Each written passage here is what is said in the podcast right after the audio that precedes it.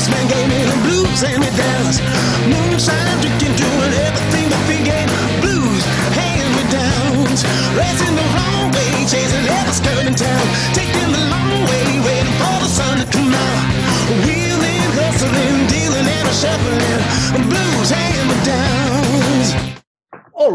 Sejam bem-vindos a mais um podcast Foto na Veia. E hoje eu comecei com um blues aí para animar o seu dia. Não sei que hora que você vai estar escutando esse podcast, mas eu tenho certeza que vai ser muito, muito bacana esse podcast aí para impactar a tua vida com mais uma história de um fotógrafo.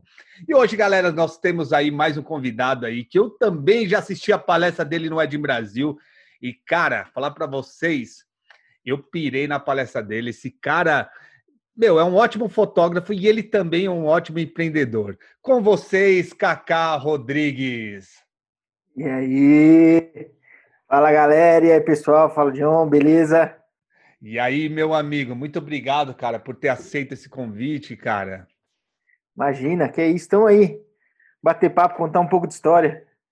E para quem não sabe, nós estamos gravando esse episódio do podcast em pleno sábado, 10 horas da manhã. Olha só o que a gente está fazendo para levar conteúdos, conteúdo bacana para vocês, ouvintes. É, e já aproveitei, levantei cedo, já fiz minha caminhadinha já, para ver se eu perco algumas toneladas, para ficar disposto e bater um papo aqui. Bacana. Kaká, eu sempre começo com três perguntas, cara. É. Quanto tempo você fotografa? O que você tá fotografa, né? Qual nicho de fotografia você fotografa e quantos anos você tem? Hoje eu inverti todas as, as, as questões, mas é, é, essas são as três perguntas. Beleza, vamos lá. É, quanto tempo eu fotografo? Bom, fotografar, eu peguei minha primeira câmera na mão, eu tinha 14 anos, 14 para 15 anos, já emendando com quantos anos eu tenho, eu estou com 45, então eu estou com 30 anos que eu fotografo. Porém, dos 30, eu tenho 15 anos profissional. Eu trabalho profissional há 15 anos e esses 15 anos focado 99% em casamento. Bacana. E você está com 45 anos, está novo ainda. É. O, o zerado. Eu já falei, eu vivo falando para a família que eu vivi até 115. Cara, tem ainda um caminho para frente ainda. Aí tá bom, 115, mas tem que estar tá lúcido, né, cara? Tem que estar tá andando, tem que estar tá conversando, que viver depois. Não, mas não, mas eu vou estar tá fotografando e fazendo meu samba tocando meu cavaquinho. Aí sim, toca mesmo? Ah, eu faço um barulho. Olha só, se eu soubesse, já tinha pedido para você trazer o cavaquinho para tocar um pouquinho aqui, cara. E eu não pensei em trazer, mas eu falei, não, deixa para lá. Que bacana. Kaká, eu gosto de voltar um pouquinho no passado aí dos convidados. O que, uhum pequenininho queria ser quando crescesse, cara? Cara, eu, eu queria ser tudo. Tudo. Eu venho de uma família que meu pai sempre foi comerciante, meu pai foi empreendedor. Então eu falo que a gente é o que a gente começa a se espelhar de novo, né? E eu me espelhava em ver meu pai, que veio do interior aí de São Paulo é, para a região do ABC, que é onde eu moro. Ele veio para lá sozinho, novo, com um sonho de, de fazer medicina. O, o financeiro não permitiu. Ele fez enfermaria e ele acabou, de uma certa forma, trabalhando no segmento dele, mas não como enfermeiro, porque ele montou uma farmácia. E aí o meu pai fez a vida dele, construiu a vida dele dentro da farmácia. E com isso eu sempre vi e me espelhei nele na questão, primeiro, de ser comerciante. Né? Você pode colocar sua paixão em tudo que você faz você pode falar, ah, eu amo fotografia, e mas eu tenho que ser comerciante. Então eu aprendi isso, isso veio veio dele. E, e de uma certa forma, pelo é, aventura dele, vamos dizer assim, de ter largado a família e veio para São Paulo morar aqui, sem ter nem onde morar, para você ter ideia, meu pai, ele, ele quando ele veio para cá e ele veio trabalhar na Santa Casa de Santo André, ele não tinha onde morar, ele não tinha onde dormir.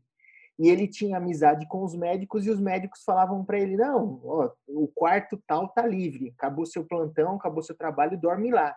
Se chegar paciente, a gente te avisa. E aí ele saía de lá e muitas vezes não tinha quarto para dormir. E ele conta que ele dormia na mesa do necrotério quando não tinha velório. Putz. Então eu, é muito louco. Então esse tipo de história de aventura foi o que sempre me guiou. E baseado nisso, E eu sempre pensava assim, né? Então, você ter ideia, com 14 anos, ele tinha farmácia ali, o que geralmente todo mundo podia falar, ah, vai trabalhar com o pai. E eu fui, eu botava na minha cabeça, não, se ele veio de cedo para lá para conquistar o dele, eu não preciso ficar colado, eu vou conquistar o meu. E aí com 14 anos eu fui trabalhar numa relojoaria. Entrei na relojoaria para limpar balcão. O cara me colocou lá e eu sempre muito, muito extremamente curioso, eu peguei e comecei a fuçar quando ele saía para almoçar, ele tinha um guarda-arquivo, vamos dizer assim, só de relógio sucata. E eu desmontava os relógios para entender como é que funcionava dentro. E aí eu acabei fuçando, fuçando, resumindo a história. É, entrei com 14 anos na relojoaria. É, com seis meses trabalhando na relojoaria, eu já estava consertando o despertador ele me pagava fora o salário comissões a mais pelo conserto. É, e com 17 anos eu abri uma outra uma relojoaria de sócio com ele. Olha só que bacana. E é. hoje em dia, né, eu também comecei, eu comecei a trabalhar com essa idade. Eu ajudava meus, meus pais aos 9 anos, mas trabalhar para os outros comecei com 14 anos também. Uhum. Hoje em dia, né, Cacá? Hoje em dia, uma, um adolescente começar a trabalhar aos 14 anos aí, nossa, é um crime, né, cara? É, eu, eu acho um pecado isso, porque, na verdade, você está minando um sonho e um potencial. Né? A gente vive a questão da, da, da, da segurança, mas, cara, problema de segurança pública tinha desde a minha época dos 14 anos. Eu lembro que uma vez eu estava voltando da escola e meu irmão assaltaram a gente e roubaram nosso tênis. Então, assim, é que eu acho que o excesso de informação te limita e te bloqueia. E os pais estão com medo e não querem soltar a criança cedo. Só que eu acho que soltando cedo, você está deixando de liberar o potencial de uma pessoa, de uma criança, de um adolescente, de ser criativo, de ser curioso, de arriscar, de perder, de aprender, e isso é um pecado para o futuro. É, e... Inclusive, só fazer uma observação, né, que me veio isso agora na cabeça, é, eu ouvi uma frase uma vez que perguntaram para o sheik que criou lá, o, é, como é que chama lá?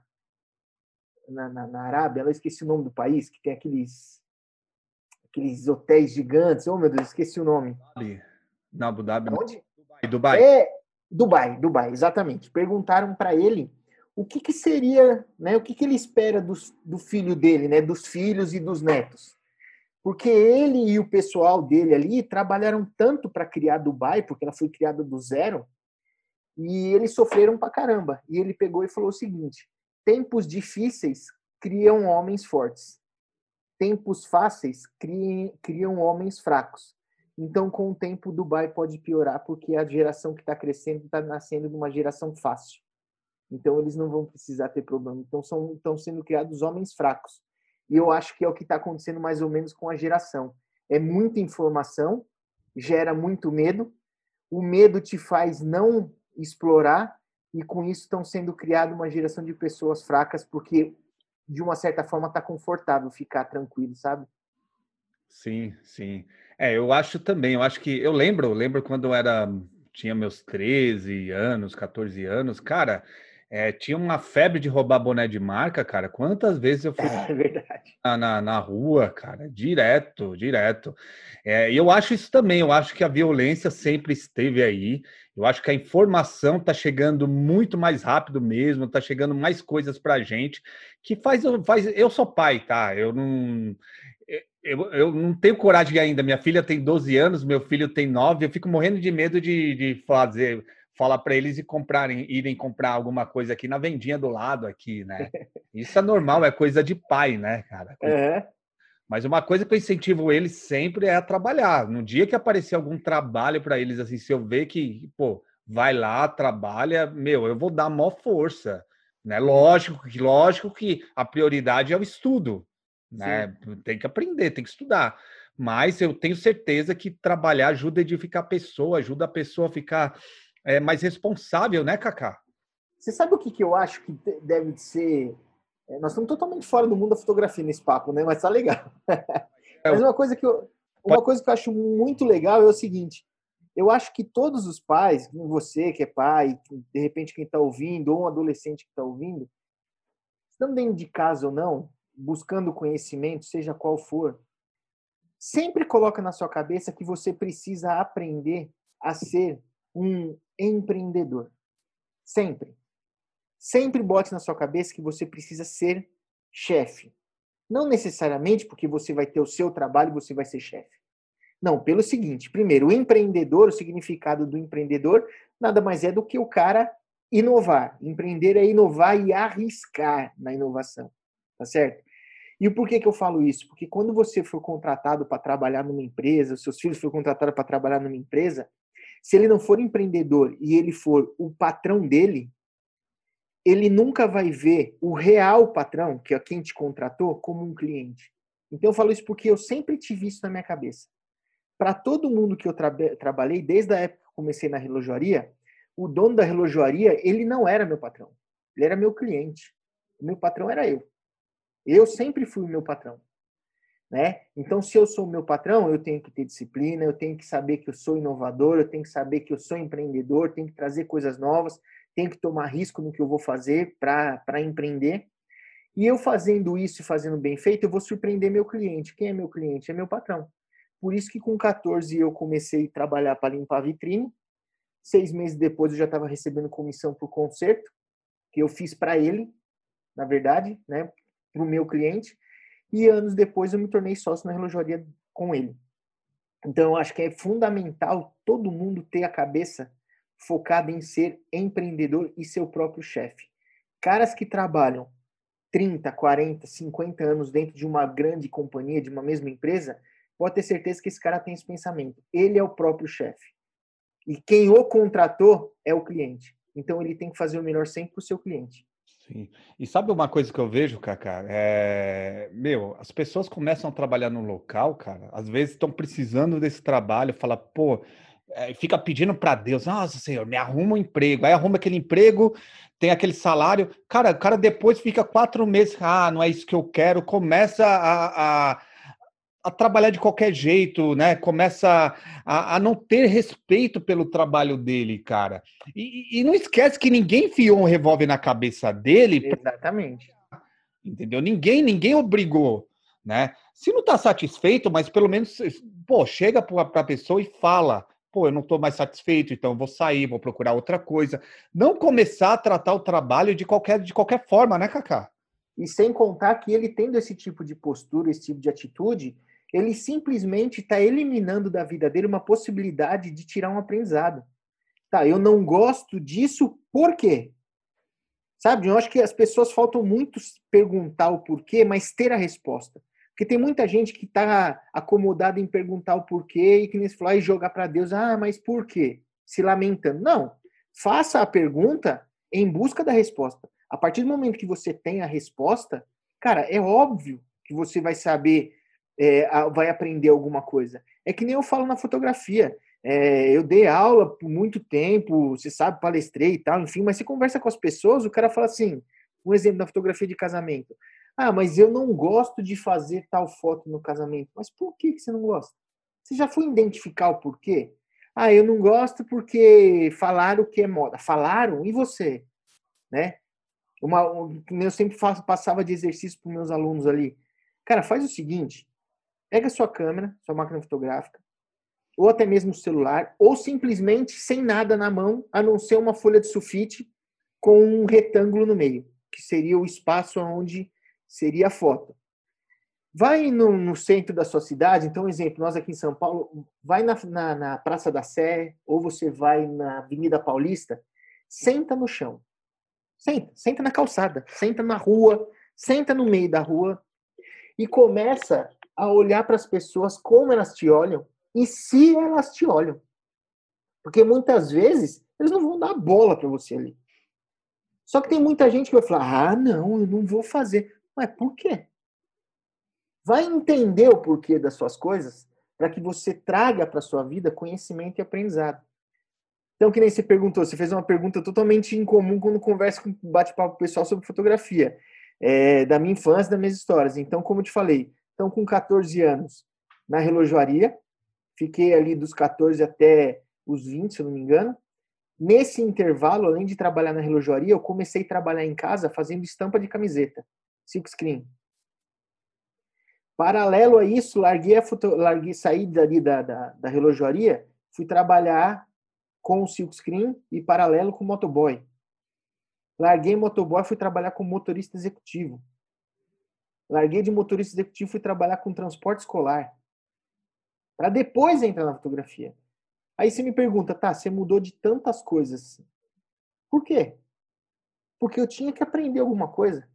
Quando eu trabalhei de motoboy, eu aprendi a lidar com o pessoal mais de boa, mais simples, que fala na gíria, a gíria do motoboy. Eu aprendi com o motoboy que quando quebra um cara, a moto do cara ali na frente, não vai me fazer perder tempo eu parar para ajudar ele. O motoboy é muito unido nisso. Eu aprendi na relojoaria que eu tinha que ser curioso para eu saber como funcionava as engrenagens dentro do celular e saber que uma engrenagem depende da outra para funcionar. Na vida a gente é assim, ninguém vive sozinho, né?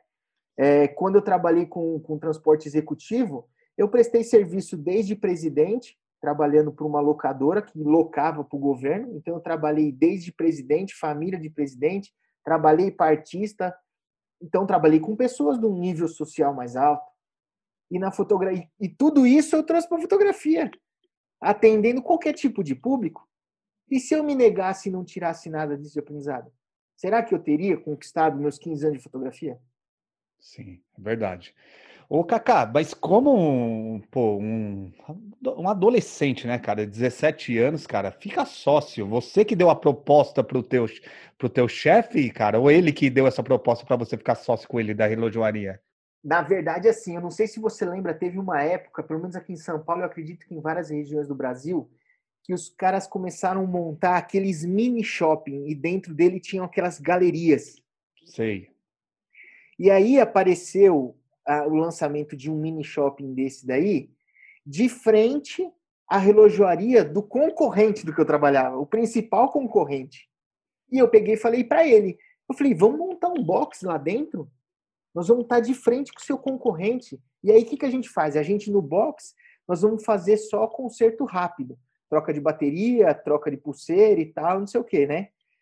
E quando tiver alguma coisa mais complexa, a gente abre lá para o cara, fala, oh, então tá, vou deixar aqui, só que você retira na, na relojoaria sede no outro endereço. E aí a gente começou a fazer isso para levar o cliente para o outro ponto. Hum. E isso de onde é que veio? De novo, veio do meu histórico de ver meu pai. E uma coisa, João, que eu nunca tive medo na minha vida foi de pedir. Cara, como as pessoas têm medo de pedir, cara. Isso, e eu, eu meu, se eu não perguntar para ele se ele quer ser sócio comigo, se eu não pedir para ele para eu abrir aquele box junto com ele, eu não, eu vou estar tá limitando uma possibilidade minha, cara. Né? Eu fui lá, falei para ele, falei, ó, oh, deixa eu te pedir uma coisa, vamos abrir um box ali. Eu não tenho dinheiro para montar a relojoaria inteira, mas vamos abrir um box ali, né? Eu te dou um tanto de dinheiro do que eu recebi aqui, o outro tanto a gente desconta do meu salário e do lucro do faturamento. Ele, não, beleza, vamos fazer. E a gente fez. E deu certo. Aí falar, ah, deu certo, por que você não ficou na relojoaria? Porque você largou a relojoaria? Isso por conta de uma história da própria, do próprio espaço, do próprio shopping. É mini shopping que criou ali. O dono do prédio, ele simplesmente vendeu o prédio. Hum. E desmontaram tudo. E o nosso objetivo era ter a loja de frente àquele concorrente para levar para outra loja, para a sede principal nossa. Nossa, não, dele no caso. E aí eu peguei, a hora que acabou isso daí, eu falei, ah, não vou abrir em outro lugar, acho que isso aí, a história é essa e outra, acho que minha história já passou. E eu vou para outra, fui para cima, novas histórias. Como eu falei, eu estava trabalhando na época na, com, com, com estamparia. Por que, que eu fui na estamparia? Porque eu queria ter a minha própria empresa, eu gostava de desenho, sempre gostei de desenho. Eu desenhava e estampava nas camisetas. Cara, eu, eu cheguei a comprar um carro vendendo camiseta e trabalhando na relojoaria. Com quantos anos? Ó, é, isso daí foi logo depois da relojoaria, eu fiquei até 20, acho que foi logo depois que a gente fechou essa daí, logo nos meus 18 anos. No começo dos meus 18 anos já comecei já com um carro que eu comprei trabalhando vendendo camiseta. É muito louco. E aí, e olha que muito louco. Eu moro em Santo André. É, tô do lado de São Caetano. Na época eu morava em São Caetano. E a rua da relojoaria onde eu trabalhava era de frente à sede da Casas Bahia. De frente à sede. E naquela época, a Casas Bahia patrocinava Barretos. É, o rodeio, né? De Barretos. Cara, um dia eu saí da relojoaria, botei minha pastinha embaixo do braço, bati lá na porta do marketing da Casa Bahia. Tudo bem, tudo bem. Então, é, eu trouxe uma ideia para a gente estampar a camiseta de vocês, para vocês entregarem para Barretos. Porque aí o que, que tinha? Tinha a estampa, a estampa em silkscreen, e eu queria trabalhar entre o real e o virtual. E eu levei a ideia para o cara. Eu peguei uma foto de um touro saltando, e, e de fundo a arquibancada, e aí eu fiz a montagem tirando o toureiro de cima do touro e coloquei o baianinho da Casas Bahia. E na arquibancada, todas as pessoas assistindo estavam com o bonezinho do baianinho da Casa Bahia. Uhum. E falei para os caras, olha aqui, ó, para a gente levar lá para vocês para Barretos. O cara pirou na hora, pirou. E aí o que, que aconteceu? O cara chegou e falou assim para mim, pô, legal, qual que é a sua produção mensal? E eu trabalhava na relojaria e só estampava camiseta à noite. Aí eu peguei e falei assim para ele, ah, me fala o que, que você quer que a gente produz. E eu conseguia produzir, John, ali por semana, 100 camisetas. Aí ele falou assim, ah, a gente tá pensando em 4 mil por semana. Cara, eu não tinha estrutura para isso. Véio. E aí, o que aconteceu? Eu tentei buscar parcerias, ou caras que eu conhecia que tinha grande produção de camisetas, os caras queriam me extorquir, eu tô levando trabalho pronto, o cara queria me pagar 10% de tudo. Eu falei, não, de jeito nenhum. Eu acabei deixando passar, não peguei essa oportunidade. Mas o que, que eu tô querendo dizer com isso? Se eu não tivesse metido as caras e lá até lá, no dono da Casa Bahia, ele não ia ter me dado essa oportunidade. Se não tivesse chego, chego e falado com o, o, o, japonês lá, o dono da relojoaria, ele não teria me dado a oportunidade de ter sido sócio dele. Então, cara, tem que perguntar, tem que meter as caras, tem que falar, tem que fazer sem medo. As pessoas têm que perder o medo do não. As pessoas têm que perder o medo de errar. As pessoas têm que perder o medo do perder. Porque na vida nada se perde. Tudo se aprende. E eu sempre trouxe isso na minha vida. Caramba, que legal, Kaká. E Kaká, você falou que trabalhou de um monte de coisa, né, cara? Mas qual foi o start que você falou, pô, vou começar a trabalhar com fotografia? Então, aí é o seguinte, desde essa época da relojoaria, de frente para a relojoaria tinha um cara que ele consertava máquina fotográfica. E ele tinha, naquela época, tinham as lojas de rua aberta, então você tinha a vitrine do cara, era lotado de câmera, como se fosse a 7 de abril hoje, você tinha em qualquer bairro naquela época. E, e eu, putz, eu, todo dia, cara, eu saía da relojaria, atravessava a rua e olhar a vitrine do cara. Ah, puta, né? É muito legal isso aqui. Aí um dia um amigo meu falou assim: Pô, Cacá, minha irmã tá vendendo uma máquina fotográfica, você não quer ver lá se você vende para mim? Aí eu falei assim: Ah, vê aí quanto ela quer. Eu falo lá com o cara da loja. Vamos supor, a máquina custava mil reais, ela tava vendendo por duzentos. Não, ela tá liquidando porque ela ganhou do namorado, do, do noivo e eles se separaram. Ela tá com ódio que ela não quer ver essa câmera. Eu falei, ah, dá pra eu compro. Eu comprei por 200 reais. Aí cheguei nesse cara, ele me ensinou o básico de abertura, velocidade, isso, a coisa toda. E eu comecei a fotografar, que na época não era crime, hoje é crime, eu não faço mais, tá, gente? Não façam. Eu fotografava balão aos finais de semana fotografava balão e vendia os negativos para uma editora que fazia álbum de figurinha. E das fotos que eu fazia, eu fazia camiseta para vender para o baloeiro. Eu estampava a camiseta. Aí, beleza. Aí, balão passou a ser contravenção, virou crime, parei. Eu não nasci para fugir de polícia, não sou ladrão. E eu parei. Aí, eu, então, eu já tinha gostado dessa história da fotografia. Aí, como eu te falei, eu trabalhei com transporte executivo para locadora. E uma locadora, ela fazia aos finais de semana, locava carro para noivas. E aí eu comecei a locar o meu carro para fazer o carro da noiva. E aí você tem contato com o fotógrafo. E um dia eu encontrei um fotógrafo que, putz, é, é uma pena eu não poder mais conversar com ele. É um cara que eu admiro demais. Hoje ele está morando em Portugal, é o Fernando Ritt. Ele tem uma fotografia incrível, eu gosto demais do cara. E ele foi extremamente atencioso num dia que ele sentou no carro, enquanto a menina maquiava, a noiva retocava ali, eu falei para ele, putz, sabe que eu fotografo desde os meus 14, 15 anos e eu acho isso muito legal? Aí ele falou assim, vem pro casamento. Você vai amar, isso aqui é uma delícia. E ele começou a conversar comigo. Eu falei, pô, não, não é possível, cara. Que legal esse cara. E aí eu fui atrás de curso. Falei, bom, deixa eu fazer curso.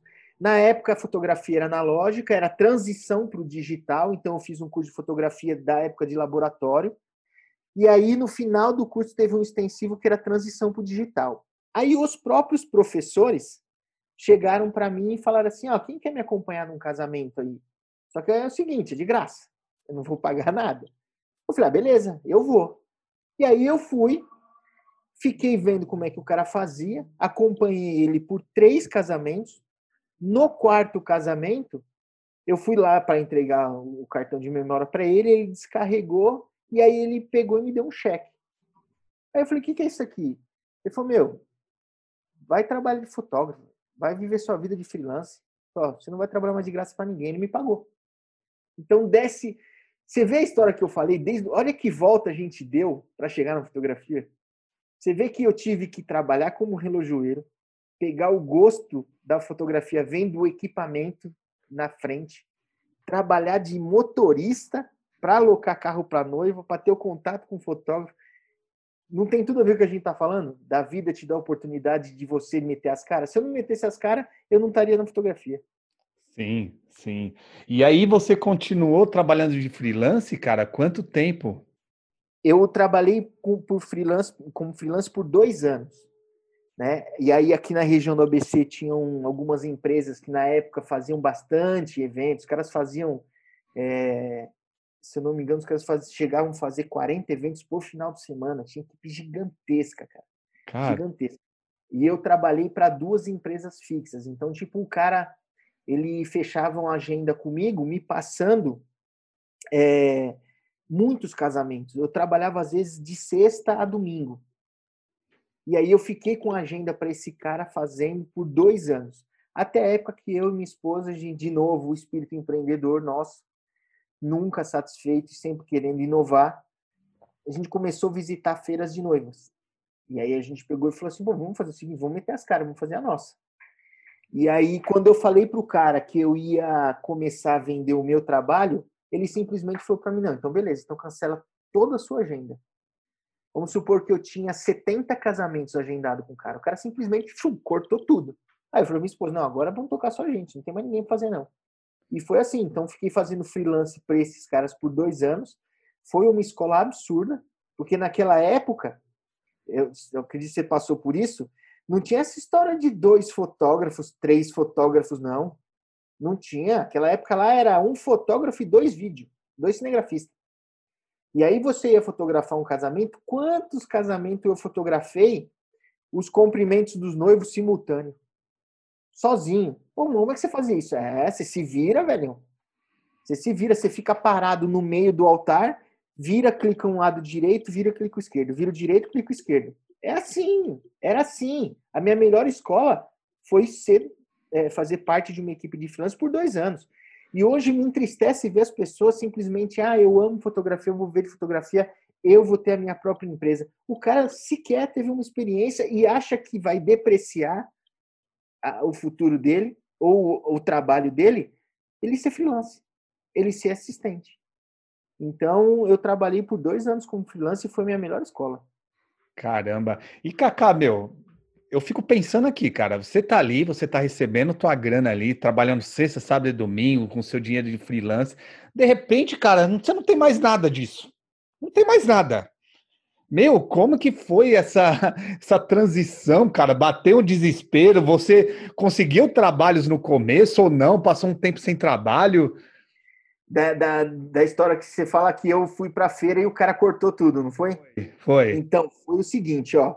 É, eu tinha. Eu lembro desse número, esse número não sai da cabeça. Eu tinha 70 casamentos agendados com ele. Esse número não me sai da cabeça. E aí, faltavam três meses para fazer a feira. Só que o que, que acontecia? Eu trabalhava como freelance para ele e durante a semana eu trabalhava com transporte escolar. Eu tinha o transporte escolar. Ah. Né? Isso. Aí, só que aí mesmo assim, a gente já tinha diminuído a quantidade de alunos no transporte escolar e a gente falou assim, meu, vou viver da fotografia. É isso. O negócio é bom, o comércio é bom e eu tenho prazer em fotografar. Então a gente, é, 70% do nosso capital vinha da fotografia de, desses freelancers. E aí a gente falou, vamos fazer o seguinte, vamos para feira. Vamos para feira, paciência, vamos embora. E aí a gente foi e locou. Te atrapalhar um pouquinho. Sua esposa, sua esposa também trabalhava de freelance também ou não? Não, não, não. Minha esposa não. Ela trabalhava, ela tinha, ela trabalhava na época com o pai dela num- numa loja de, de, de roupa e tal. E mas aí ela resolveu sair, eles fecharam a lojinha, na lojinha de roupa infantil eles também fecharam.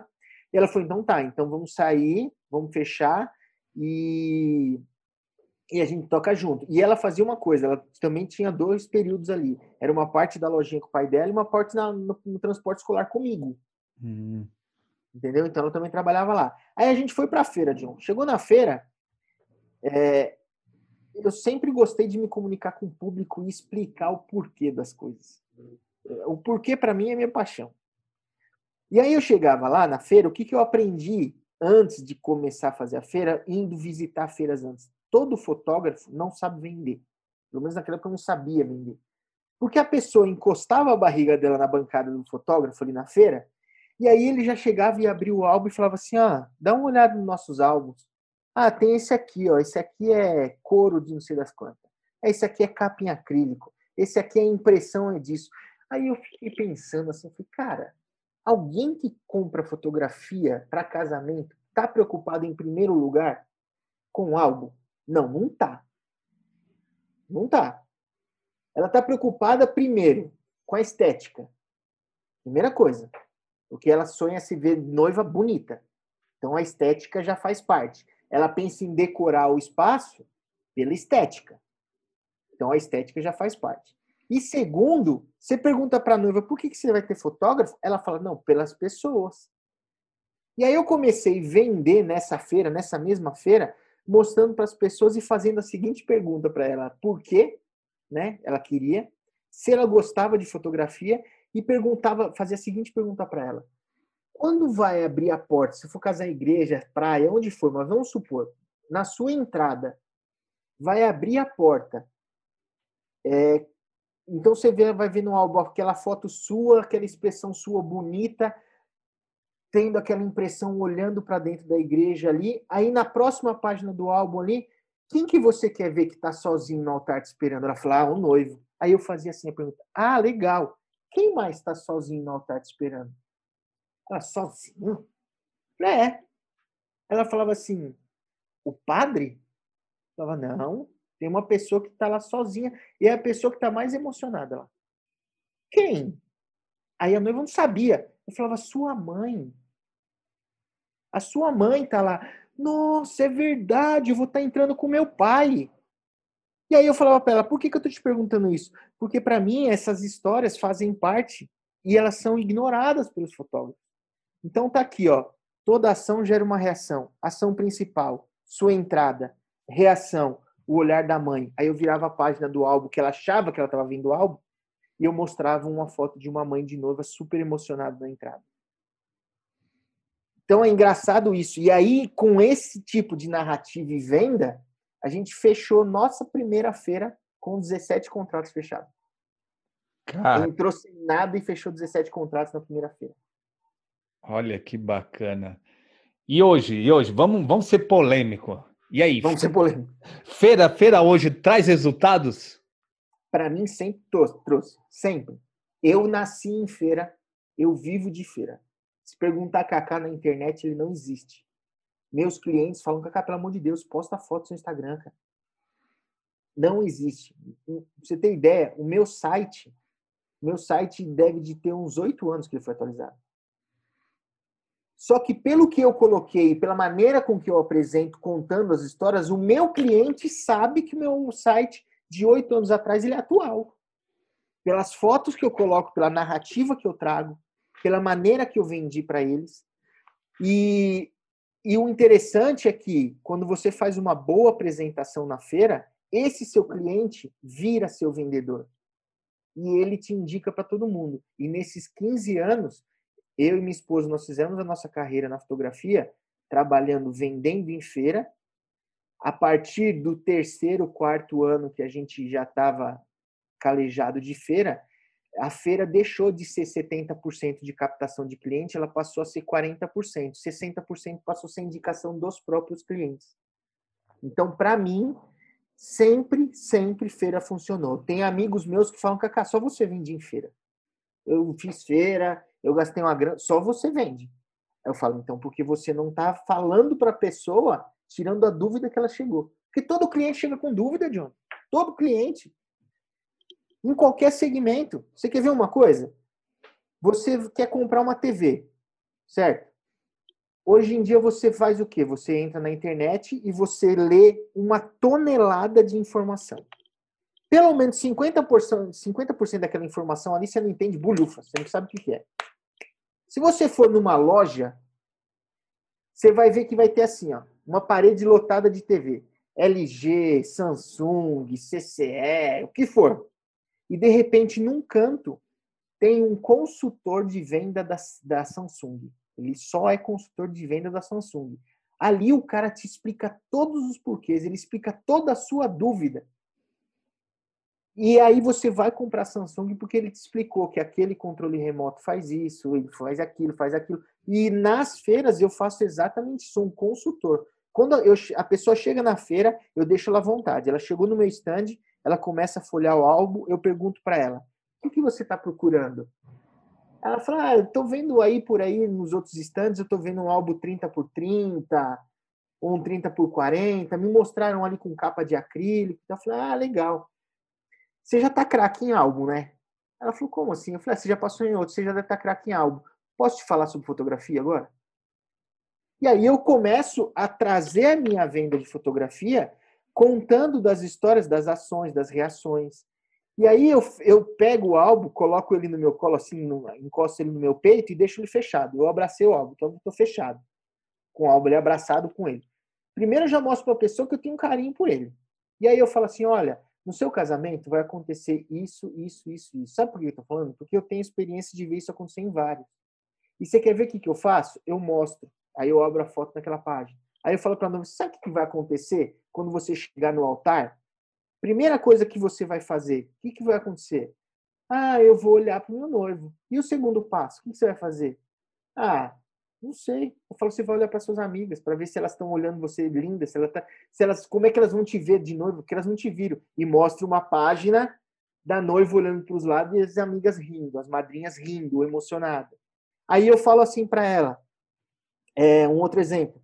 O que, que acontece com o seu pai assim que você entrega? Seu, o, o seu pai te entrega para o seu noivo?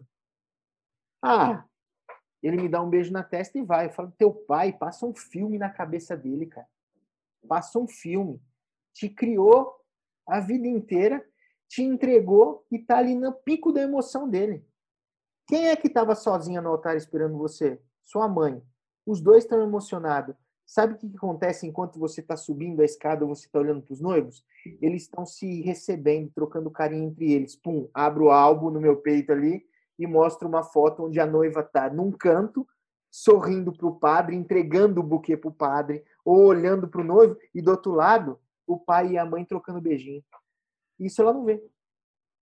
Aí eu desconfigurei a história de ver álbum e passei a histórias que ela não vê. Eu pego e falo para o noivo, ah, noivo é coadjuvante? Noivo é só aquele totem? Não. Porque todo mundo fotografa o noivo, ele parece um totem.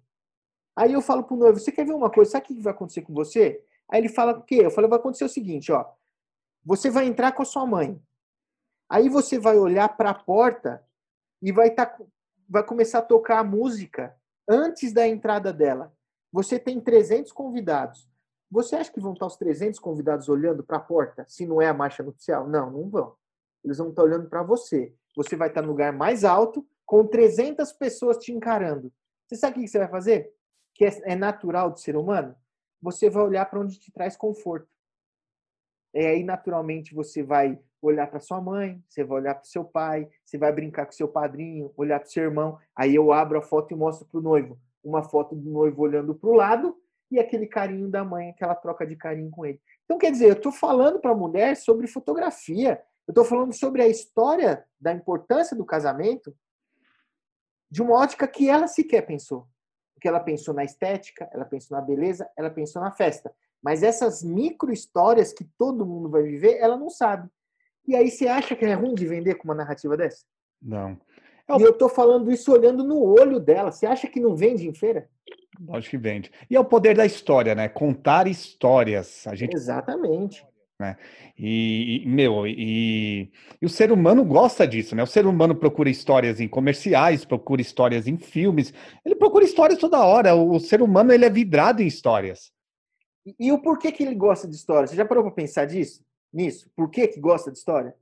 Que, que gostamos de história? Nós somos curiosos com coisas que a gente não viveu. Sim.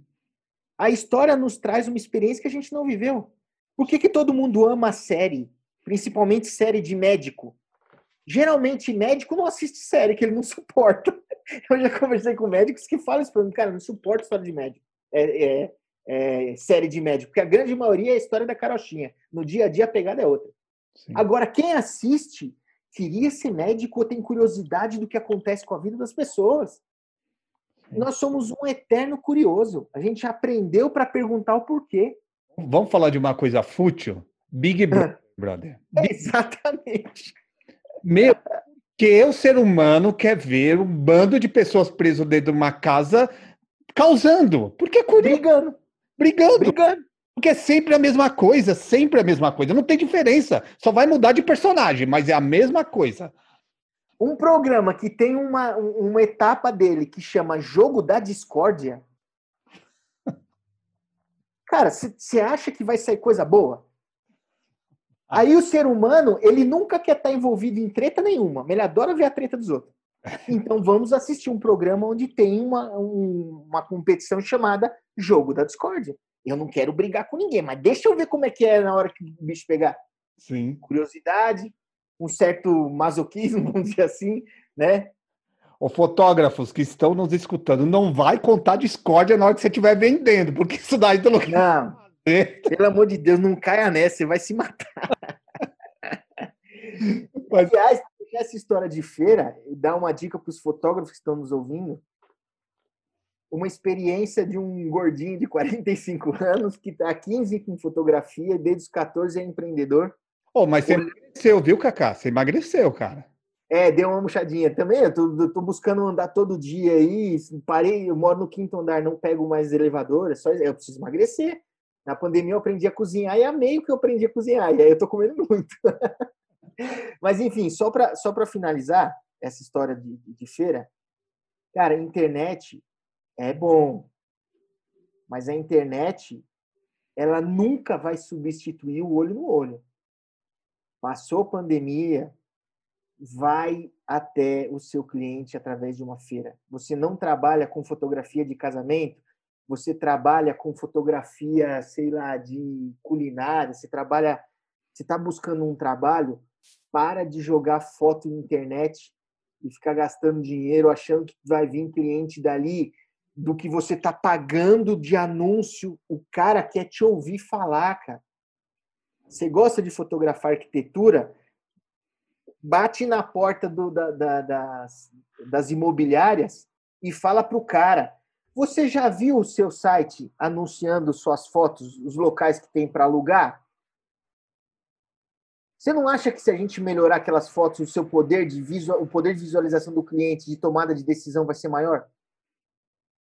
Vai lá e convence o cara que a imagem dele é ruim e que você pode fazer melhor. O cara já tem que ir com a solução, né, Cacá? Não adianta você ir lá sem solução, cara. Não é chegar lá e falar assim, viu, sabe o que, que é? Você quer fazer umas fotos? Você não quer fazer umas fotinhas para colocar no seu site dos imóveis? Eu faço para você baratinho. Puta, já se matou, velho. Já se matou, já tá jogando dinheiro no lixo. Você tem que chegar de peito estufado e falar pro cara: tudo bem, sou um profissional de fotografia, eu sou um consultor de imagem e eu vim aqui para te dar uma dica.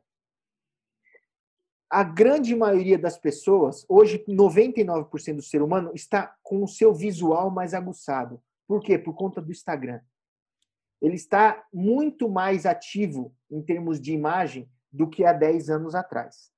Então, é o seguinte: quando ele vai locar uma casa, quando ele vai comprar uma casa, quando ele vai locar um espaço, ele já tem uma memória fotográfica do dia a dia dele, aonde ele vai fotografar com o celular dele e ele acaba limpando ambientes e deixando de uma forma agradável.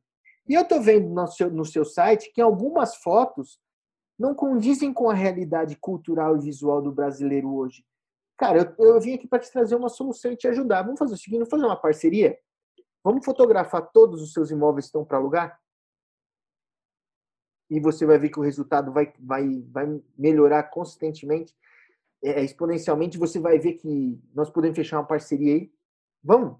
Quer fazer um teste com um? Vamos num imóvel. Vamos num imóvel, trata as fotos e coloca no seu site. Cara, é óbvio que a hora que o cara fizer isso para você, com você, e você fizer aquelas fotos perfeitas, bem iluminado, um ângulo bem feito, composição valorizando linhas, ângulos, pontos de, de, de fuga e tal, você fizer isso bem trabalhado, a hora que ele colocar no site, vai ser a única foto que vai destoar das outras. E aí ele vai falar, puta, isso aqui tá muito melhor, né? Vai falar, você vai, vamos fechar um pacote, vai. E aí, vamos fechar um pacote? Bacana. Tá Você quer, ver uma outra, você quer ver uma outra coisa? É... João, com o que, que o ser humano mais gasta dinheiro? Tirando comida.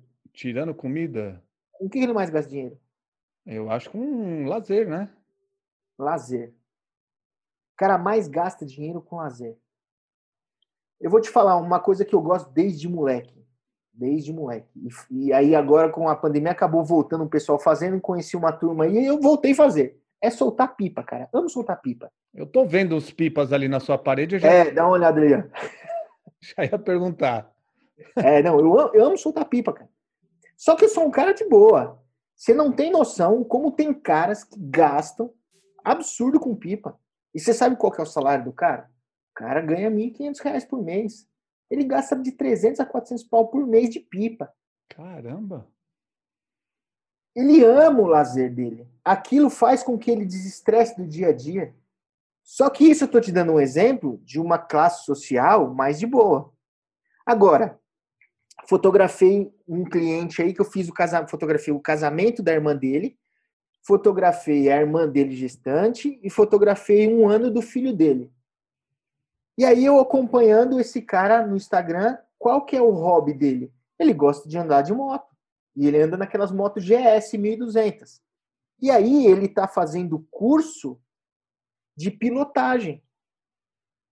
Cara, na hora, mandei uma, uma ligação para ele, e aí, tudo bem e tal. Cara, é muito louco essa história da moto, né? Não, é muito legal. Putz, eu já fui motoboy também, eu sei que não tem nada a ver, mas eu amo moto e tal, não sei o quê. Eu falei, vamos fazer o seguinte, você não quer me levar para ir um dia junto com você nesses estudo, nesses cursos que você faz aí de pilotagem em autódromo ou pilotagem em pista, como você anda de GS, nessas pistas mais é, é, próprias, né? É, off-road e tal. Vamos lá fazer umas fotos suas, cara? Pô, é sua paixão. Olha essa foto sua que o cara fez do celular saltando ali no morro com a sua GS. Pensa se eu tô com uma foto com a lente assim, assim, assim, assim, assim. Porra, cara, pô, isso é legal, hein? Ah, mas é, cara, eu falei, não, vamos lá, eu, quero, eu amo moto, eu quero lá fotografar. Fui lá e fiz pro cara. Era o primeiro contato que eu tinha. O que, que eu fiz? Eu arrebentei nas fotos da GS com o cara. E aí eu peguei e ele falou, e aí, cara? Eu falei, mano, as fotos não é nada para fotografar ali. Mas faz o seguinte, vamos fazer um albinho aí dessas histórias? Ou um quadro? Não, o albinho não vou fazer agora não, porque eu quero montar uma historinha. Eu gostei do que você me falou, eu quero montar uma história minha com a GS. Então eu vou fazer assim, vamos fazer um quadro. Fiz um quadro. Daí ele me trouxe outro, outro cliente. E a coisa começa a virar. Aí você acha que pela internet eu conquisto isso? Se eu não tenho olho no olho, se eu não vou lá e levo a ideia pro cara? Sim. Eu, eu acho assim, ô Kaká, eu sou um cara que eu sou bem a favor da internet, eu atualizo direto meu Instagram, meu site, eu acredito muito nisso, entendeu? Aham. Eu acredito que a internet é uma forma de trazer o cliente para mim, para eu estar frente a frente com ele, para falar o que, o, que, o que realmente é, quem eu sou, contar histórias para ele, né? Eu não posso usar a internet assim. Eu não, tem, tem pessoas que vendem assim, tá? Eu não consigo vender. Pessoas já chega, olha no meu site, procurou lá, vai, que eu vai, fotógrafo de 15 anos em São Paulo, eu saio na primeira página. Aham. Falar, ah, John, quero fechar com você. Não é assim. Ela olha lá meu trabalho, vem para reunião e aí eu faço tudo isso aí que a gente está conversando. Eu conto histórias, né? Então, mas, mas olha que muito legal. É, nós estamos falando de dois pensamentos, mas com um único objetivo, Sim. Certo? Então, assim, não, não é que eu sou contra 100% a internet. Não, eu sei que ela funciona. Só que como eu tenho a experiência de feira, de olho no olho, Para mim, o que você faz na internet, eu faço pessoalmente. Bacana. Com um único objetivo. Você, pela internet, é trazer o cliente para ir sim no olho no olho, você contar suas histórias e conquistar o seu cliente para fazer o melhor seu para ele. Você usa disso na internet, para que ele venha até você. Eu não uso a internet para que ele venha até mim. Eu vou até ele. Através de feira, através do meu contato. E aí eu faço a mesma coisa. Então, é por conta da escola que eu venho. Por isso que eu falo e defendo que as pessoas têm que trazer para o seu dia a dia, para a sua vida, o que é referência histórica para elas, dentro do que elas trazem de vivência para a vida. Se você é um cara bom de internet, cara, faça isso muito bem feito, mas não esqueça que o seu principal não é o que você é bom na internet, o seu principal é o que você é bom pessoalmente no olho a olho.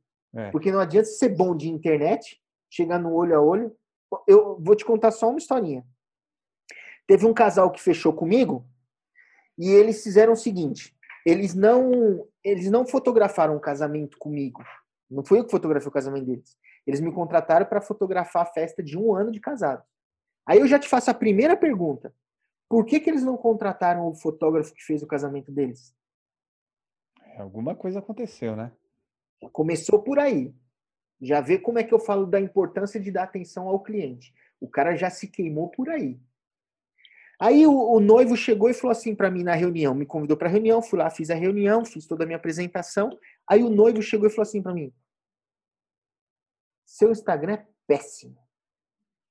Por que você não atualiza?" Eu falei: "Porque pelo Instagram você poderia me pré-julgar por um momento seu e por uma imagem que você viu naquele momento. Se de repente aquele seu momento e aquela imagem não bateu, você vai me julgar por aquilo no olho a olho, eu vim te mostrar quem eu sou. E o que eu sou e a minha relação com você vai fazer com que as fotos fiquem boas. Aí ele falou, Cacá, vou te falar uma coisa. Depois que ele fechou, né? Ele falou, Cacá, vou te falar uma coisa. Eu fechei com você, e eu sou um cara extremamente internet, mas eu fechei com você pelo que você me falou na reunião. Porque eu tinha, eu estava acompanhando um cara no Instagram, que o Instagram do cara era animal. Eu era louco pelas fotos do cara. Quando chegou na reunião, era uma pessoa totalmente antipática, uma pessoa que não sabia conversar e não olhava no olho, cara. Então, como é que a pessoa não olha no meu olho? Como é que ele quer me explicar a história daquilo ali se ele não acredita na história? Porque ele não está olhando no meu olho. Ele falou assim: então, assim, se você soubesse trabalhar sua internet, quando juntasse com a reunião ia ficar bom. Só que não é uma coisa que me, me agrada. Então, assim, não sou contra, mas sempre falo para todo mundo: você é bom na internet? É bom. Você é dez vezes melhor na internet pessoalmente? Se você é, você está perfeito. Se você não é, aprimora, porque pode dar ruim. Mas é verdade. É, é, eu sempre falo que não adianta você ter um marketing excelente se você ali você não sabe vender para o cliente, você não sabe conversar, você não sabe se comportar numa reunião, né? Exatamente. O marketing que você fez, você vai jogar fora e, e vai jogar dinheiro fora. Porque ali não quer dizer nada que você tá com. Eu sempre falo, cara, garantido é contrato assinado e, e entrada na conta. Se não tiver isso, e olhe lá ainda, né, Cacá? E olhe lá. Exatamente, exatamente.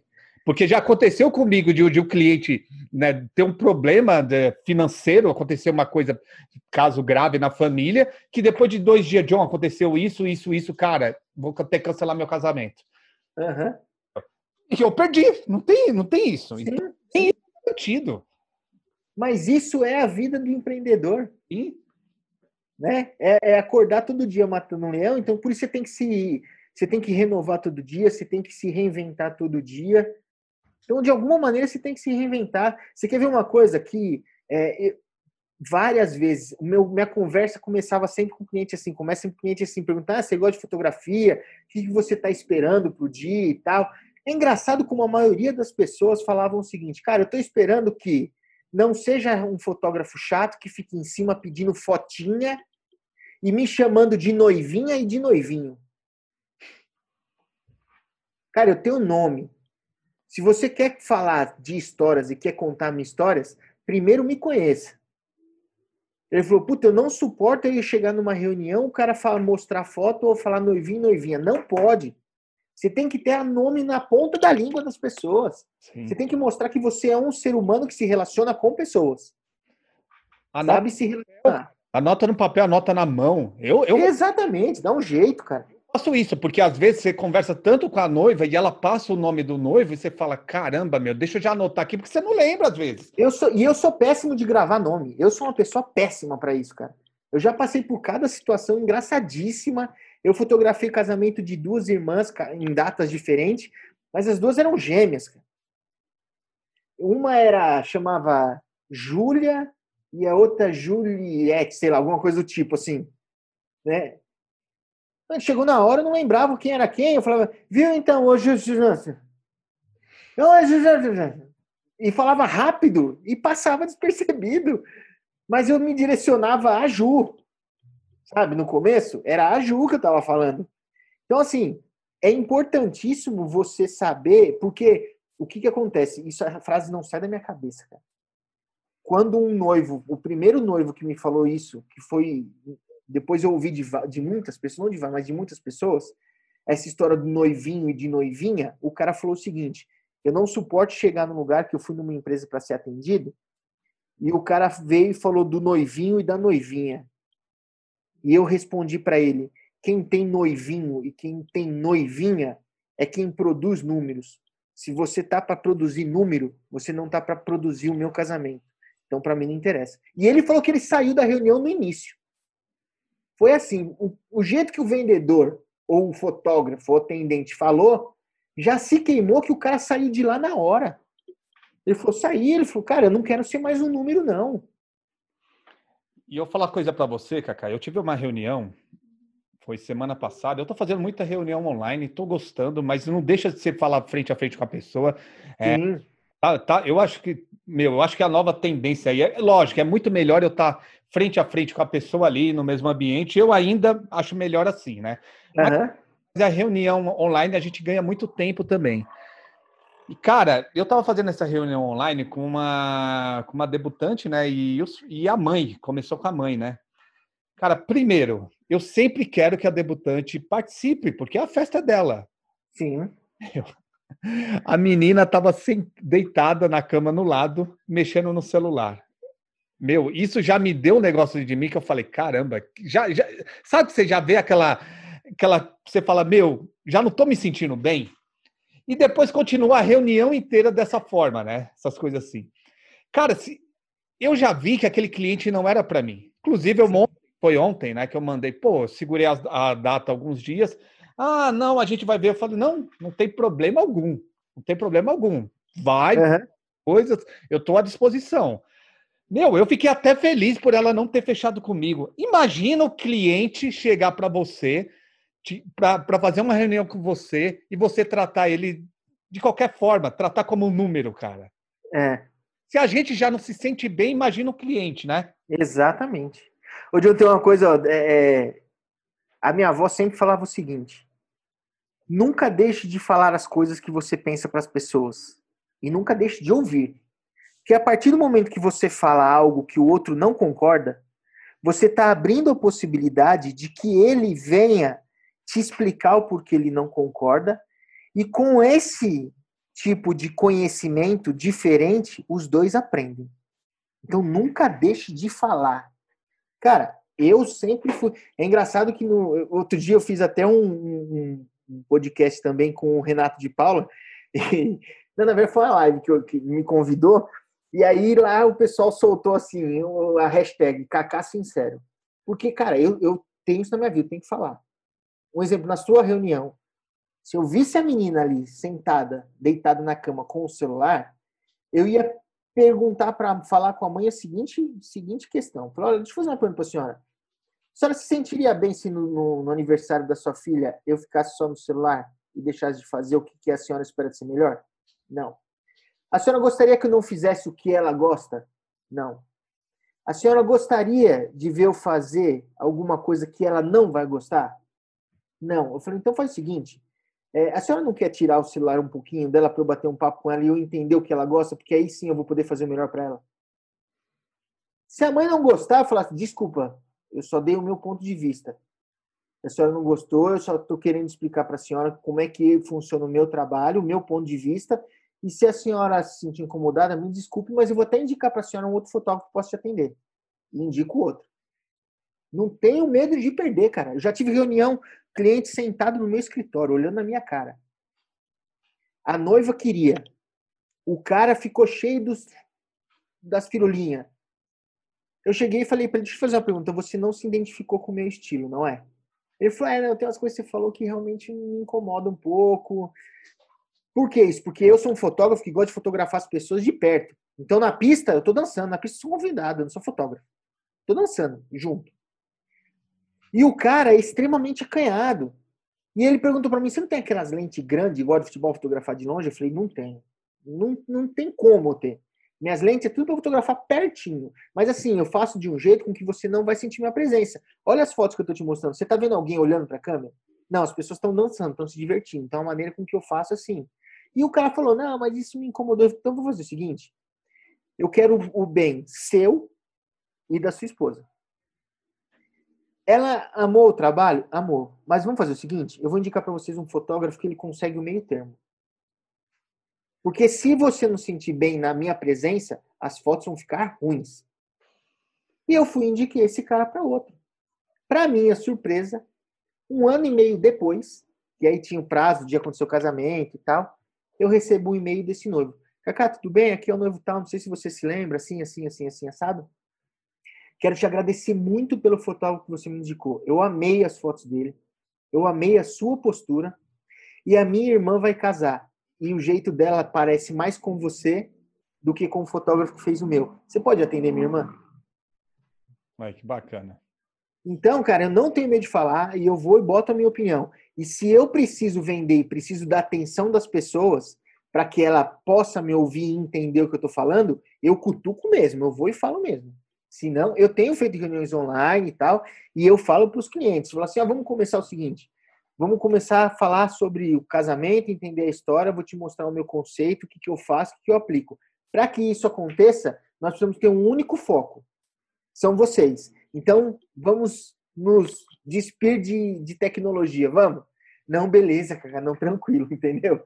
Eu falo, tem que falar. Eu já estou mostrando para eles que eu estou fazendo isso, que uma atitude que muitos podem não gostar, mas é em prol do melhor para eles. É. Eu, eu não cheguei a falar dessa forma, né? O que eu cheguei, eu falei, pô, mas a festa é dela, ela precisa estar. É exatamente isso. É. Meu, mas é, é, é aquilo. Quando você não bate com o cliente também, galera, não vai. uma dica que eu dou, tá? Eu já me lasquei, não sei o Kaká, mas eu já me lasquei com isso. Quando você sente que você não bateu com o cliente, cara, às vezes é melhor você não fechar esse trabalho, porque senão vai dar dor de cabeça. Já aconteceu isso com você, Kaká? No começo, quando eu comecei a fazer uma feira que tinha um volume maior de clientes, que eu tinha um preço é, menor, e aí para eu poder sobreviver eu tinha que ter uma quantidade maior, então a gente acabava fechando eventos com pessoas que não batiam porque você pensava que você tinha que fazer um faturamento. E aí eu tive uns dois ou três histórias aí que foram desagradáveis e tal, no pós-venda principalmente, porque a pessoa tudo foi tudo muito bem, só que no pós-venda a pessoa não entendeu a minha proposta, o que eu queria, queria que fizesse milagre, um exemplo, colocar 400 fotos dentro de um álbum 40 páginas. E eu, como comerciante, eu estava querendo vender página extra. E ele achava um absurdo ter que pagar mais do que ele já tinha pago. Então isso vem por conta do jeito da pessoa, da personalidade e do que eu fechei com o cara, sabendo que aquele cliente não era meu. Até que eu cheguei uma época que eu e minha esposa, a gente chegou a tomar uma decisão. Vamos fazer o seguinte, nós vamos parar de quantidade.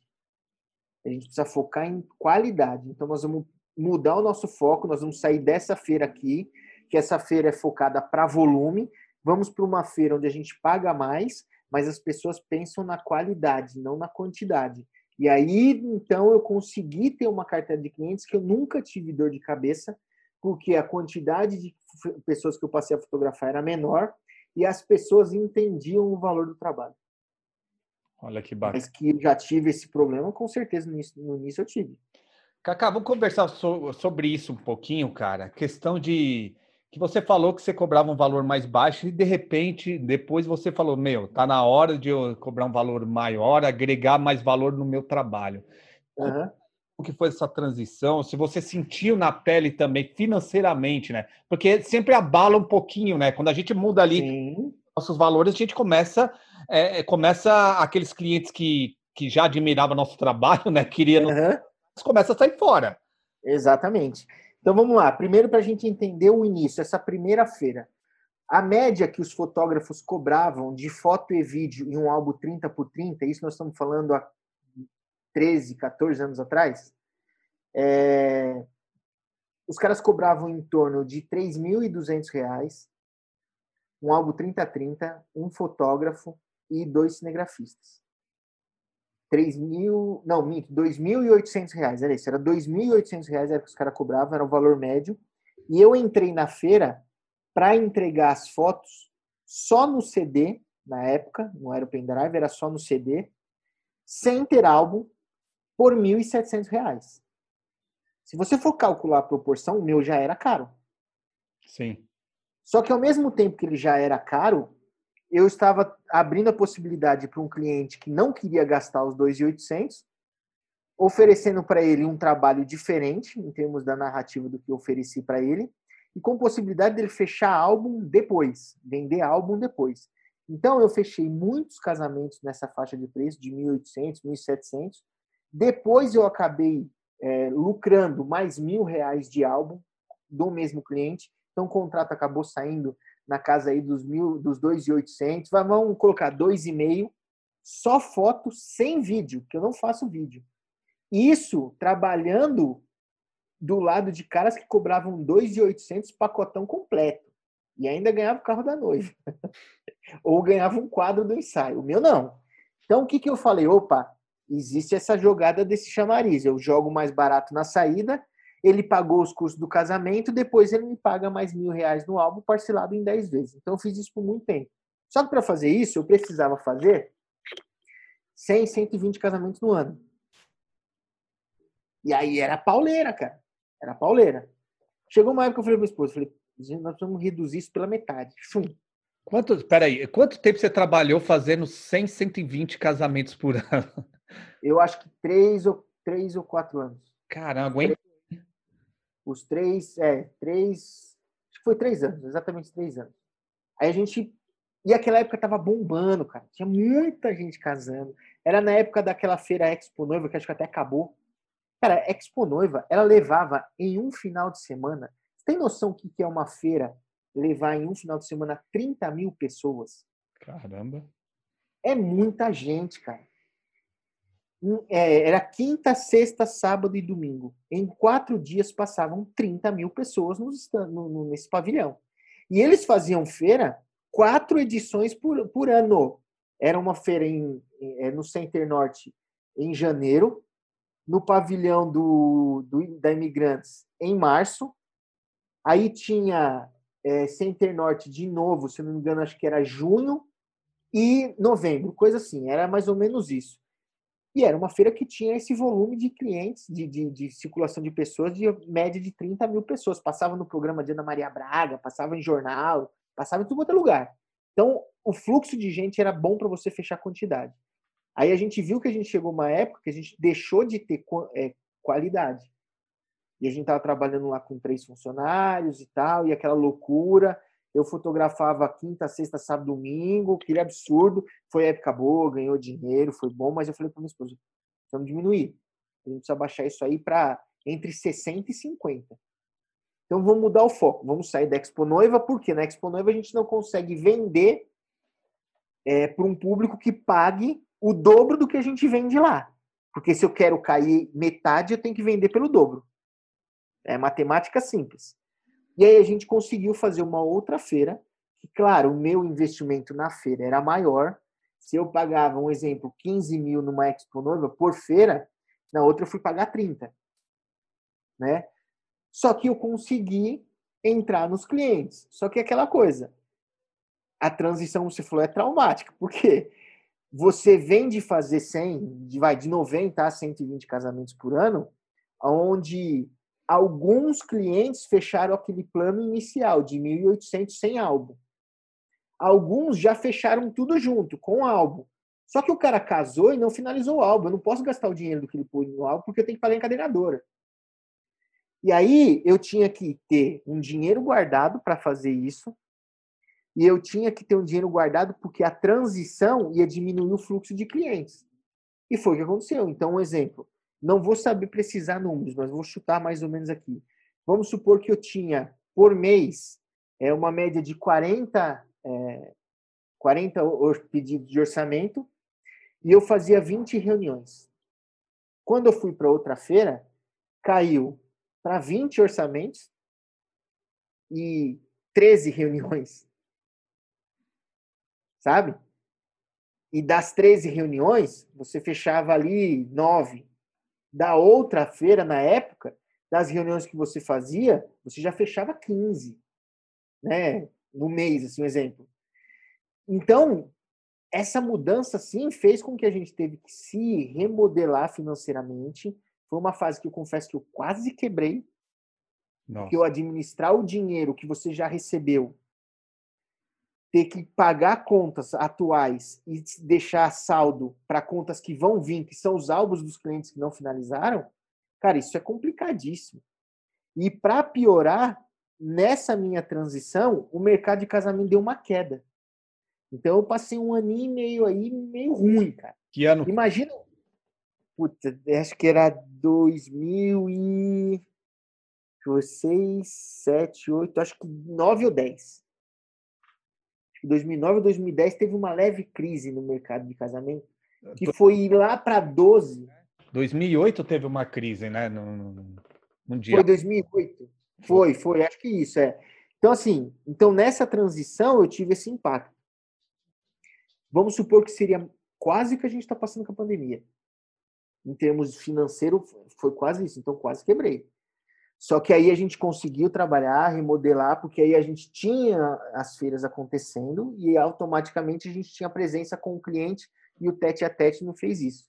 Então, eu consegui fazer essa transição e sair dos 120 e aí a gente caiu para 50 casamentos por ano. Show, show, bacana. E é uma coisa engraçada, só para finalizar esse assunto, que como na época dos 120 eu tinha três funcionários, eu pagava muito mais freelance, quando eu diminuí, o meu custo operacional diminuiu. Então, o que parece que eu ia ganhar menos porque eu estava atendendo menos, na verdade eu comecei a ganhar mais, cobrando o dobro só que o meu custo operacional diminuiu pela metade, menos da metade, porque em vez de ter três funcionários, eu passei a ter um. Entendi. Entendeu? A quantidade de freelance que ia, diminuiu. Então, o, é, o custo operacional diminuiu e o meu lucro aumentou nessa fase. E você, você é de Santo André, você é da região do ABC vizinho, eu sou de São Paulo aqui. E eu converso com muitos fotógrafos aí do ABC, tem amigos no, no ABC, de Mauá, Santo André, e eles falam que o mercado do ABC já era para fotografia. Vamos entrar no assunto polêmico aqui. E aí, Vamos. É mesmo ou não é? Ou, ou Vamos lá. É coisa de, da cabeça do fotógrafo? Vamos lá. Vamos falar para os fotógrafos do ABC que estejam me ouvindo. Começo pedindo desculpa e finalizo dizendo: a culpa é de vocês. A crise do mercado de fotografia no ABC, a culpa é do próprio fotógrafo. Segundo, eu moro no ABC, mas eu não atendo clientes do ABC. Hum. Nesses meus 15 anos, eu devo de ter feito no máximo 10 casamentos no ABC. O resto é tudo cliente de São Paulo. Entendeu? E o porquê que eu fiz isso? Porque você não conseguia conversar com um fotógrafo aqui, cara. Lembra que eu falei da minha época de motoboy que furava o pneu da moto, você ia lá parava para ajudar o cara? Sei. Eu trabalhando de motoboy, acabou a gasolina da minha moto, um cara parou e começou a me, me guinchar, me empurrar até o próximo posto.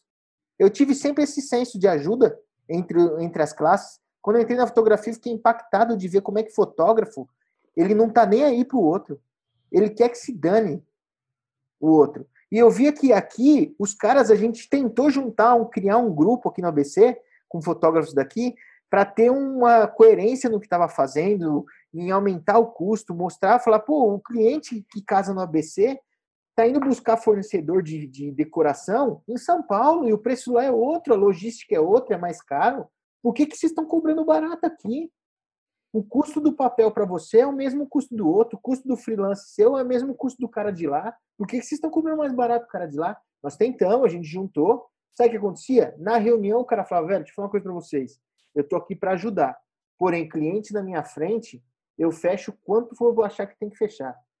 Você sendo a favor ou sendo contra. Como é que eu vou trabalhar com uma parceria com caras desse do meu lado? Não posso. Não posso. E aí eu saí do ABC e fui buscar a minha vida vendendo para clientes de São Paulo. As feiras que eu fazia, a maioria em São Paulo. Eu nunca fiz uma feira no ABC. Olha só, olha só. E, Cacá, eu sempre faço essa pergunta, a gente já está chegando no finalzinho aí. Cara, já aconteceu você, o Cacá, como fotógrafo, de fotografar algum casamento e o cliente não ficar satisfeito com a tua fotografia, reclamar? Eu estou fazendo essa pergunta para todos, tá? Sim. Olha, é, eu tive situações assim, com a própria fotografia em si, vamos dizer, graças a Deus eu nunca tive problema. Vamos dizer que teve uma situação que assim, a noiva falava assim, poxa, você tá vendo essa pessoa aqui que você fotografou ela? Sim. Então, eu queria ter mais fotos com ela. Não só ela nesse momento. Eu falo, tá, tudo bem, mas no momento dos protocolares, é, a gente teve esse tempo para chamar ela? Não, não teve. Eu falei, então por isso que eu busquei dessa outra maneira. Então teve esse tipo de questionamento. Eu tenho a foto da amiga da noiva dançando na pista com ela, mas não tem aquela com a amiga abraçadinha olhando fazendo um retrato da geração selfie. Entendeu? Então, uma época eu tive isso. Só que uma coisa que eu sempre prezei e eu brifei com todo mundo que trabalha comigo. As pessoas vão reclamar daquilo que elas não pedem. Sim. Sempre elas vão reclamar daquilo que ela não pede. Então, não se prive de bater só o checklist. Faça algo a mais, cara. A história do falar assim, você coloca no checklist lá assim, ó. Foto protocolar com a tia Cotinha. Você quer? Pontue de 0 a 3 a importância. Colocava zero. É, foto com a turma da faculdade. Zero. Quero eles na pista dançando. Quando eu tive esse feedback dessa noiva que me falou isso, o que, que eu falei para mim que trabalha comigo? Olha, quando a noiva parou, que acabou as fotos protocolares, que ela subiu para retocar maquiagem, subiu para comer, o que seria a nossa folga vai ser a nosso relaxamento para o futuro. O nosso, o nosso evitar de dor de cabeça. Vamos passar mesa a mesa fazendo retrato das pessoas. De todo mundo, cara. De todo mundo. Porque ela pode não estar abraçada na foto da tia Cotinha, mas a tia Cotinha entra no álbum. Sim. A mãe da noiva pede para colocar a tia no álbum e a tia entra no álbum. E o que tem muita gente que fala: "Ah, eu não faço foto do eu não faço foto de mesa a mesa". Não faz até ter o primeiro problema. Depois que ter, vai, você vai repensar. E isso eu estou falando pela minha experiência, o que funciona para mim. Não estou falando que eu sou o dono da razão. Não, o que funciona para mim. E com isso, eu acabei resolvendo esses problemas, porque teve noiva que chegou. Olha que muito louco. Foram duas histórias que me, que me pegaram. Essa noiva que falou isso daí, que ela queria foto com a amiga protocolar e não só solta. E a outra que uma noiva falava assim para mim, cara, eu não quero aquela foto tradicional olhando. Eu não quero aquela foto assim, não, eu quero só brincando. E eu, zoeiro, fui lá, fiz umas fotos, só dela ficou animal. Até que quando ela veio buscar o álbum dela pronto, ela falou assim para mim, Cacá, você lembra que você falava assim para mim, vamos fazer a foto protocolar, aquela clássica? E eu falei, não, eu não quero que eu ache isso cafona. Eu falei, sei. Ela falou assim, então, não coloque isso como uma opção para noiva. Exija isso dela. Eu falei, é, por quê? Ela falou, porque eu fui visitar minha avó no Rio de Janeiro que não pôde vir no casamento. Quando eu cheguei lá, ela falou assim para mim, Oi, e aí, cadê aquela foto do seu casamento, aquela bonitona igual da avó? E a avó apontou o porta-retrato dela com o vô ali, aquela foto sépia antiga, não que a cor ser sépia, mas aquela foto clássica. Ah, não, vô, hoje em dia mudou. Hoje em dia é diferente. Eu trouxe umas fotos para a senhora, as fotos são assim, ó. Aí eu vou falar assim: ah, que legal. Mas é incrível que você vai ser a única que não vai estar no meu mural com a foto clássica. Aí ela abriu, ela fechou a porta do quarto. Nas costas da porta do quarto tinha uma foto de todos da família que casaram clássico. Filhos, netos, todo mundo que casou tem aquela foto protocolar clássica, olhando para o fotógrafo vestido arrumado, o terno do cara alinhado, a foto clássica, tradicional. A partir daí eu comecei a exigir e falo para todas as noivas: essa é a foto do porta-retrato da vovó, tem que ter. Ela leva 15 segundos para fazer. Depois dela eu desconstruo a cena e você vai brincar e vai ficar à vontade. Agora isso tem que fazer. Então Sim. essas coisas me fez crescer, me fez aprender que a gente tem que fazer para o cliente o que ele não pede, porque ele não sabe que ele vai precisar no futuro. Então, o passar mesa a mesa para mim hoje é primordial. Se eu faço um casamento com 600 convidados, eu levo um fotógrafo só para fazer mesa a mesa.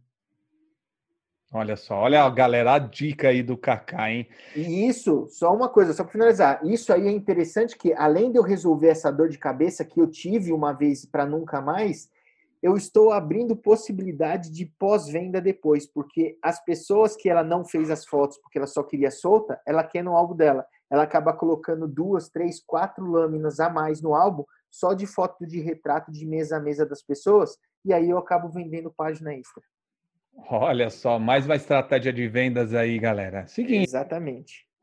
o, o- quem, quem vende bastante depois, né? O, o Júnior Barreto já gravou um episódio aqui falando só sobre pós-venda aí de álbum aí, de mais lâmina aí. E galera, isso dá muita grana. Cara, nosso pós-venda é geralmente 40% do valor do contrato. Olha só, tá vendo? É de 30% a 40% do valor do contrato. E você já fecha o álbum antes, Cacá, ou não? Ou Você joga a estratégia ainda de vender o álbum depois? Eu ainda tenho a estratégia do vender depois, só que para esse público que a gente começou a atender hoje por conta da quantidade e fazer menor, tem que vender para um público que paga mais, eles não querem disso, eles já querem fechar o pacote já com tudo incluso. Entendi. Já incluiu tudo ali, então eu acabo já vendendo tudo e depois acabo vendendo página extra. Bacana. Kaká, indica aí um filme, uma série, cara, um livro. Fica à vontade, não precisa ser de fotografia. Fica à vontade, cara. Um filme, uma série, putz, agora você me pegou, hein? Um filme ou uma série ou um livro, ou se você não tiver filme, só o livro, vê aí. Já sei, eu vou falar para vocês do filme que me tocou, uma história muito particular, assim, é, numa época que eu não sabia o que, que eu estava fazendo na fotografia, eu sabia que era um comércio, eu sabia que eu amava fotografar, e, e as pessoas chegavam até mim e falavam, ah, eu amei o trabalho, e aquela coisa, eu falava, velho, por que, que eles estão falando isso? Nada mais é do que uma foto. E aí eu fui tocado assistindo o filme O Som do Coração. Hum, É um filme espetacular, não vou dar spoiler do- nem do que, que é a história, mas assistam. Porque dali saiu para mim, durante o filme que eu assistia, a palavra dom. E muita gente tem preguiça de procurar o significado das coisas. E muita gente acha que dom é simplesmente nascer com algo que é extraordinário comparado aos outros. Não. Procura o significado da palavra dom no dicionário, que vai estar escrito para você assim: fazer bem feito ao outro aquilo que você sabe fazer. Então, eu vi que fazer para as pessoas bem feito aquilo que eu sei e gosto de fazer, isso é um dom. E aí essa palavra veio para mim assistindo esse filme, O Som do Coração, August Rush. olha que bacana. Tem algum livro para indicar, Kaká? Cara, de livro vou ficar devendo porque eu de verdade sou péssimo para leitura. Se for pensar na parte técnica, tem um livro que eu gosto muito, que todos de repente me acompanham sabem que eu gosto de trabalhar muito com flash, que é o Diário da Luz Sublime, do Joey McNally. Aí, já saiu um livro aí, pô. Livro- É um livro para quem quer aprender a trabalhar com iluminação artificial, em especial flash. Esse é o cara que sabe ensinar. Olha que bacana. Eu não li esse livro. Eu gosto de usar bastante flash. Eu vou, vou comprar esse livro. Da editora Fotos, tem aonde? Hum, Putz, não é da editora Fotos, não, mas eu acho que tem no, no, no Amazon você encontra, é em português e tal, bem, bem legal. E aí, só para fazer uma observação, ele usa flash, só que você não percebe que é flash. Ele tem uma foto do cara trocando a lâmpada no topo do Empire State. lá nos Estados Unidos. E você vê uma luz iluminada vermelha linda no rosto do, do operário amarrado e a cidade de fundo e tal. Aí você pensa, ele está trocando essa, essa luz à noite, porque você olha na cidade, é à noite. Tem aquela luz de fim de tarde. Para você pegar a luz de fundo, você precisa do quê? Você precisa de velocidade baixa. Sim. Certo? Aonde estaria a lâmpada que o cara está colocando? Ele colocou o flash dele lá dentro. Antes de, de o cara trocar a lâmpada, ele colocou o flash, fez a foto, o flash congelou a cena principal e ele pegou o resto da luz da cidade. Então esse cara é espetacular. O Diário da Luz Sublime. Olha que bacana. E Kaká, como que o pessoal faz para te conhecer mais? Eu sei que você falou que já não mexe, no, deixa o Instagram aí. Você, meu, mas faz seu jabá, cara. Tá com workshop, tá com curso, fala aí. Não, por enquanto nada de curso de workshop, eu só estou atendendo as pessoas que querem uma, algo mais fechado mesmo, particular, porque aí eu faço aula direto específico online do assunto em especial de Flash e eu fiz muito sobre marketing, acho que você, não sei se foi se assistiu no, no, no Brasil, que eu tenho uma planilha de gerenciamento de custo que eu ensino como trabalhar direitinho, mas eu só estou fazendo consultoria mais exclusiva, própria para uma pessoa. Porque se for para fazer e ajudar, fazer bem feito, eu quero fazer um por um, no máximo duas pessoas por vez, tá? Então aí o pessoal me acha pelo site cacarrodrigues.com.br, Instagram é cacarrodrigues underline fotografia e só. e galera, ó, vou deixar uma dica. Olha só o know-how do Kaká. Não é porque o Kaká não faz, não, não investe nas redes sociais que você não vai fazer isso, galera. Ele... Exatamente. Eu expliquei que é o que funciona para mim. Então, vai, toma cuidado com essas coisas. Não, Kaká, a gente tem que falar, porque às vezes o cara fala, o cara admira o seu trabalho, te admira. Uhum. Mas o Kaká faz isso. Aí começa a fazer e não dá certo, cara, ele culpa, é. vai culpar meio mundo, né? A receita é o que, é o que a gente falou aqui nós dois acabamos chegando num consenso. Você que é extremamente ativo na internet e eu que não sou.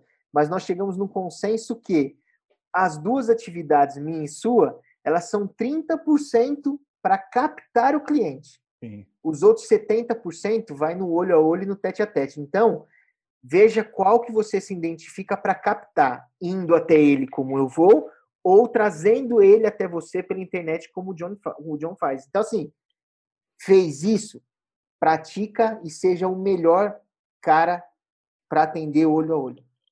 Bacana. E galera, quem quer conhecer mais do meu trabalho, vai lá no meu Instagram, john.edgar, já começa a me seguir, já começa a dar os likes nas fotos e comentar também. Kaká, brigadão, Kaká. Meu, que bate-papo bacana. Espero que você tenha gostado de participar. Que eu falei para você, aqui a gente fala sobre fotografia, mas você vê que, que o assunto leva para outras coisas, cara. Cara, eu que agradeço o convite, foi muito legal mesmo, gostei muito. Te falo que nesses 15, desses 15 anos de fotografia, eu acabei passando sete anos envolvido na área educacional, palestrando em grandes eventos, dei aula em faculdade, dei aula em, em escolas, conversei com vários fotógrafos em bate-papo, como a gente estava fazendo, e de verdade, não é porque você que está falando, não, mas foi o primeiro que me fez trazer toda a minha história na essência ali, a gente conversar de assuntos fora da fotografia para entender o porquê de chegar até aqui. Muito obrigado pela oportunidade. Eu que agradeço. E galera, toda terça-feira um episódio novo do podcast Foto na Veia. Valeu! Um abraço, pessoal!